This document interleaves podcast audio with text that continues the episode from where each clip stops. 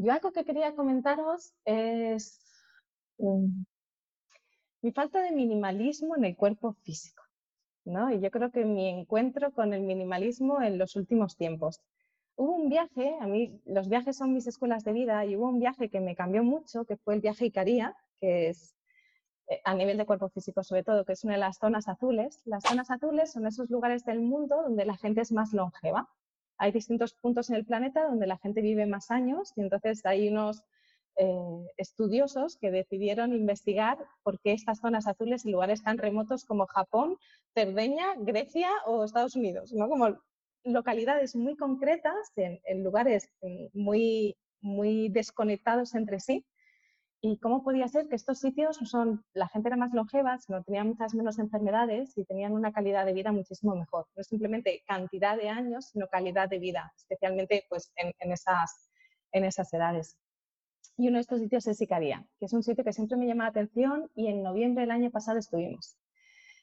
Eh, yo había leído mucho sobre Icaria, sobre las zonas azules, me había leído pues cuáles son los hábitos, las rutinas, lo que hace la gente y lo que descubrí al llegar allí es que la gente lleva vidas súper sencillas. Cuando me sorprendió muchísimo porque cuando le preguntabas a la gente por los horarios de las tiendas, pues incluso para comprar algo te decían, bueno, es que abre cuando quiere. y era real.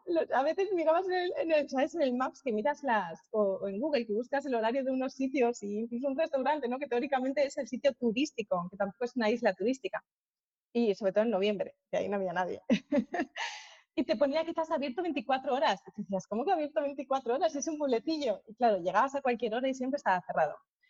Y esto me hizo darme cuenta de que ah, a nivel personal, ¿eh? y esto lo comparto yo como, como mi aprendizaje, de que en mi vida yo he maximizado el, el, concepto del cuerpo, ¿no? Con todos los hábitos que se supone que tenemos que hacer, ¿no? Y ahora está como muy de moda hábitos para no tener estrés. Y de repente tienes que levantar, tienes que hacer esto, el silencio, no sé cuánto, el agradecer, el, beberte el agua con limón. No, no, que el agua con limón es mala.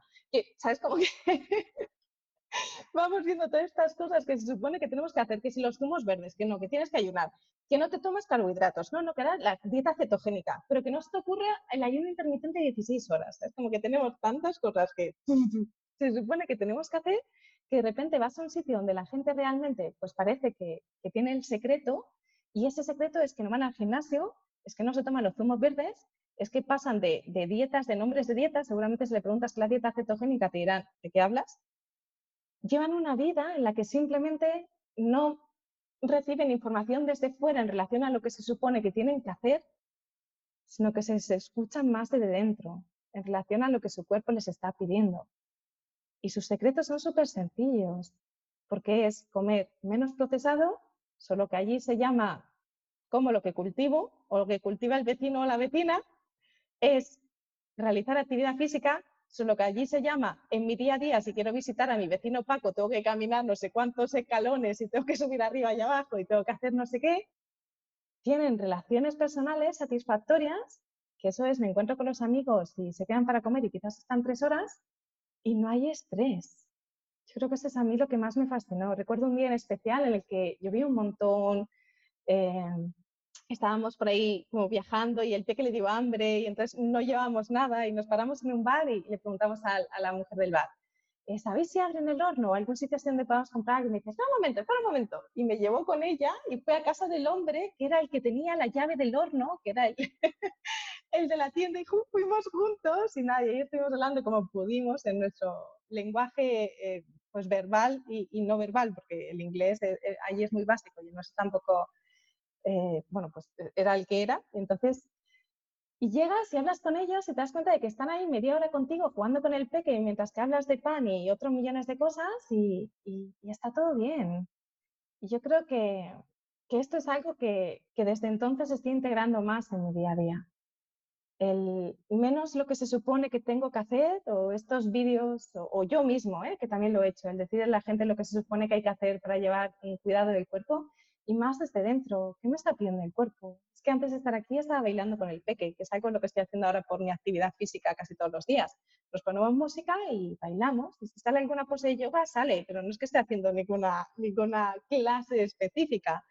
Y hay días que sale un tipo de movimientos y otros días que otros, porque no está tan marcado desde fuera que tengo que hacer estas rutinas de chikun en este orden, sino que está marcado más desde dentro de que mi cuerpo necesita moverse así, oye, mira mi espalda, cómo se siente, ay, ¿sabes? Como estas pequeñas cosas que, siento que son tan importantes. Y me gustaría preguntaros, ¿no? ¿Cuál es vuestra, cuál es vuestra idea o vuestra clave o qué os aporta valor o qué habéis descubierto, qué habéis aprendido en relación a este cuerpo físico que nos acompaña y que, y que es un vehículo maravilloso, que, que, bueno, pues no sé, yo me siento muy agradecida por,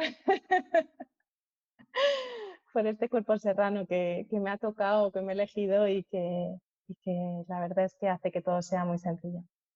Y ahora ya os dejo el micro para que quien quiera que coja que se, quite el, silencio y que, que, comparta lo que sienta y lo que quiera, porque sé que, podemos aprender mucho unas de otras.